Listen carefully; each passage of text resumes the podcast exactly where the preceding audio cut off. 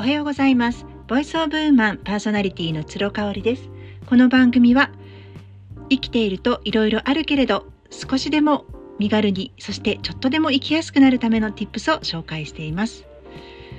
この前置きエピソードのね、番組紹介のコメント慣れてきたかなというふうに思っているんですがいかがでしょうか？なんかまだしっくりきてないなという印象が自分の中であって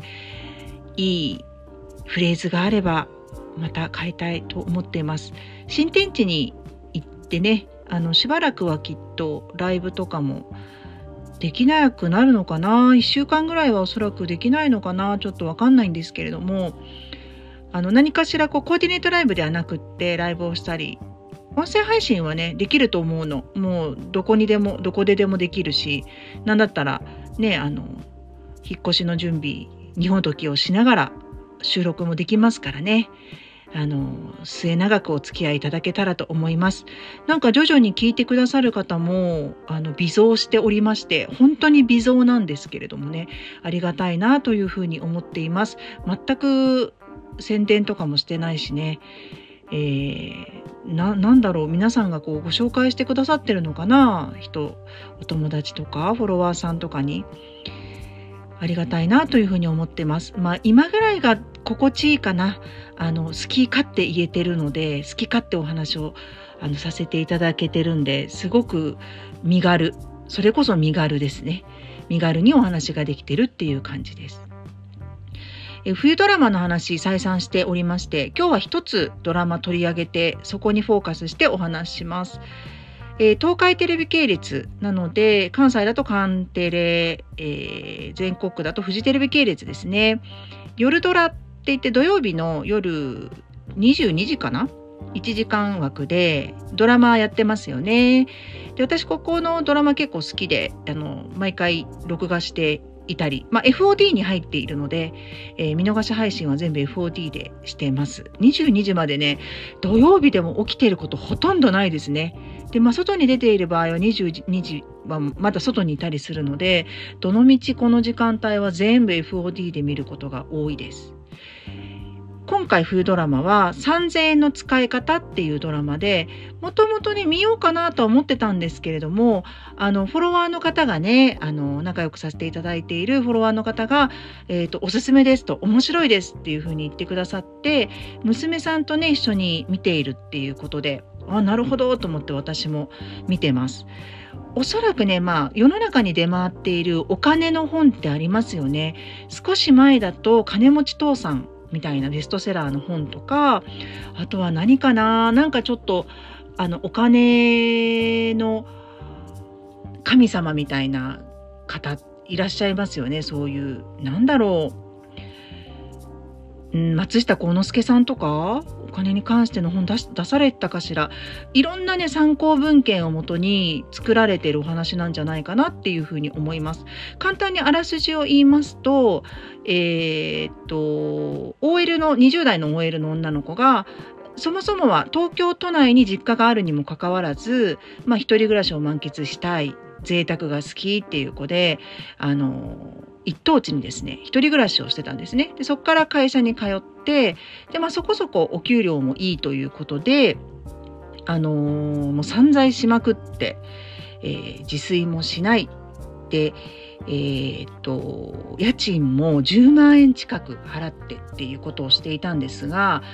まあ、あることがきっかけでね自分が昔ワンちゃんを飼いたい飼いたいって親にせびったのに結局世話をせずにそのワンちゃんが脱走してしまって不遇の死を遂げたっていうトラウマがあるんですよ。でやっぱそれにですねこうあの何て言うんでしょうある意味傷を負っていて心の中にね、まあ、保護犬ちゃんのために何かしたいっていうふうに奮い立ちまして、まあ、1,000万貯めて古民家を借りてそこで保護犬ハウスにするそこをね保護犬ハウスにするっていうまあちょっと突飛な夢を掲げて奮い立つんですよ。でまああの第1話はですね生き字引のようなそのお金のマスターという存在のねおばあちゃんがいまして中尾美恵さんが演じてらっしゃるんですがそのおばあちゃんがですねあのランニングコストですねそのいわゆる毎月かかるコストを見直しなさいと。うん、あのいきなりなんかこう降って湧いてくるものじゃないから毎月同じ額だけもらっているんだからそこのまず、えー、費用を見直しなさいということで彼女はね実家に帰るんですよ。まあ、実家って言っても足立区かなんか千住かなんかだったんで全然どこでも通え通えるじゃんっていう感じなんですけれども、まあ、そこに帰りましたと。で帰るとやっぱりですね3世代住んでる住むことになるんですね。自分両親あとおばあちゃんなのでお金の感覚も全然違うし価値観も全然違う人たちが実家にはこんなにこうあのいろんな価値観で溢れてるんだっていうのを感じるわけですよ。でお嫁に出ていったお姉ちゃんもいるんですけれどもそのお姉ちゃんも消防士の旦那さんの稼ぎだけで今は専業主婦をやって子育てをしているのねでも結構切り詰めて切り詰めて節約節約節約っていうことをやっているっていうそういうあのキャスト登場人物の構図になってるんです。まあ、ちょこちょこねいろいろあの他にも出てくるんですけれども大枠はそんな感じなんですよ。であのまあ主人公の女の子のやっぱりその金銭感覚のなさとか節約を節約力のなさみたいなものが最初浮き出てくるんですけれどもあのそんな妹さんとは正反対のお姉ちゃんのねにの生活にフォーカスする回が、えー、最新の3話であったんですよ。で、えーと、ともうね赤裸々に全部給与明細とかも出す出すんですけどドラマでは。え消防士の旦那さんの手取りが28万。28歳で28万。でそこから6万円毎月貯金をしている、うん、これどう思います？私めちゃめちゃ多すぎるんじゃないかなと思うんですけれども。えーと、大体3割っていうふうには言われてますよね。お給料の3割は貯金しなさいって言われてるけれども例えば100万円もらっていたとしての3割と今回のようにまあ30万近く28万ですよねの3割なので、まあ、6万円っていう計算になると思うんですがやっぱりね全然違うと思うのね。で実はこの3話を主人と見てたんですよ。何を隠そう？あの我々夫婦は全く節約ができないというかねしたくないって考えてる夫婦なんですね。なので、まあ、主人はね終始ドラマ見ながら「これどこが面白いの?」って言ってたんですよ。で私はなんかこのドラマを参考にして節約しなきゃとかね節約技術を磨きたいと思うということよりかはあこういうふうにやっぱりこうお金の価値観とかお金の教育みたいなものって刷り込まれていくんだなっていうのをあのちょっとこう傍観したいっていうとあれなんですけどねそういう立ち位置で見てるのであの今回のドラマを見たからって言ってあもうなんかすっごいダメだ私節約できてないからダメだダメだって思ったりはあのしてないんですよ。でそもそもそれなんでなんだろうって主人と見ながらね話をしてたんですけどうーんやっぱ節約するために生きてるわけじゃないっていうところ？で特にその真帆ちゃんっていうお姉ちゃんなんですよね。お姉ちゃんやっぱ若くして子供を産んでて、えっ、ー、と、子供が幼稚園に入ったタイミングで自分も働きに出る。まあそうするとね、家庭の収入が増えるので、もう少し貯金もできるんじゃないか、生活もこんなに切り詰めなくていいんじゃないかっていうふうに期待をしているんですけれども、とにかくね、節約節約が口癖で、もう常にイライライライラしてるんですよね。であのこんまりさんとかねちょっと話変わるんですけどお片付けのマスターでいらっしゃるこんまりさんとかってお片付けをやらないといけないからやってるわけじゃなくって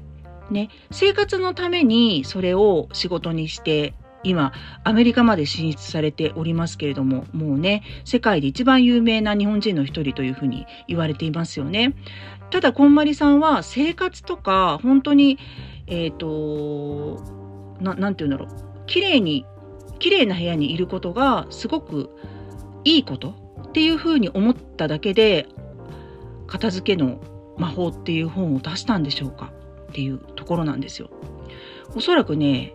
私こんまりさんの YouTube とか見たり、まあ、旦那さんのね匠さんのオンラインサロン入ってたりとかして、まあ、ちょこっと知ってるつもりではいるのでねお話しするとやっぱり好きなんですよ。とにかくお片付けが好き。それを証拠にもうちっちゃい時からあのよーくね頼まれてもいないのに家の片付けやってたみたいです。で特にイライラとか寂しくなったりとかなんか落ち込んだりすると片付けをすると落ち着くっていうね。うん。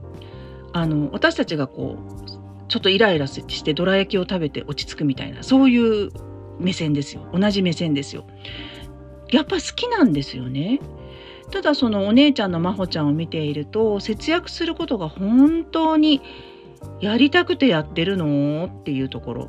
例えばお友達に玉の腰に乗ったお友達にマウント取られた時にやっぱりモヤモヤしてるわけじゃないですか。でそんなに若くして結婚したこともあの早まったんじゃないの？って友達に言われた時にちょっとぐさっと来たりとか、うん、だからやりたくて、ね、やってるわけじゃないからやっぱその節約って意味あるのかなって思っちゃうんですよ。我が家は私も主人もやりたくないから節約をしてないんですね。うん、ただ何て言うんでしょう余計なものは買わないっていうのは決めているのでそういう意味では節約になるのかな？でも全くストレスないですよね。うん、ないし、めちゃめちゃずっとハイブランドばっかり買いまくってるわけじゃないしね、あの、ご飯だってそんな高いとこばっかり行ってるわけじゃないので、行くとしても月1とか2ヶ月に1回とかにしているんですよね。だからまあ、全くストレスがないし、その節約をしながらイライライライラしているのってなんか本末転倒なんじゃないかなっていうふうにドラマを見てて思ったんですよね。でまあちょっと今12歳の長男がですねあのゲームにハマっておりましてでそのゲームのねカードが欲しくて、まあ、そのカードを、えーと、カードのそのショップとかあとはそのメルカリとかでお父さんに頼んで自分でお金出すからっていうので買ってもらったりしてるんですけどちょっとねあの度が過ぎちゃってるかなっていうあの買い方をしていたのでそこはねピシャッと言ってもらいました主人に。うん、であのー、買って後悔をするというかそのやっぱり買い物ってアドレナリンがバーッと出るしすごく幸せなんだけれどもやっぱりそこでですねあのすぐ違うものが欲しくなっちゃうっていうのはあの健全では健全なお金の使い方ではないかなっていうところでねうんなので、まあ、主人からはそのあの今後ねやっぱその欲しいものが手に入らないっていう風になるとこうこうこういう風な感情になったりとかするしやっぱそれは自分が一番辛いよっていうのを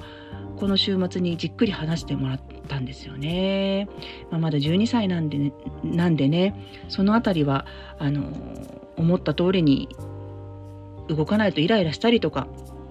我慢したりとかすることが辛かったりとかするんじゃするんじゃないかなというふうに思うんですけれども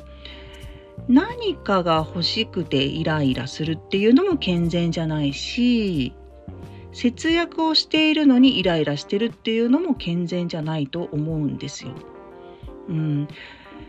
じゃあもう私たち夫婦はねその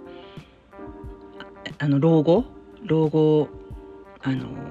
100年時代と言われているこの時代に節約しないで貯金しないで大丈夫なの？っていうふうに思うかもしれないんですけれどもまああの私はやっぱフリーランスなので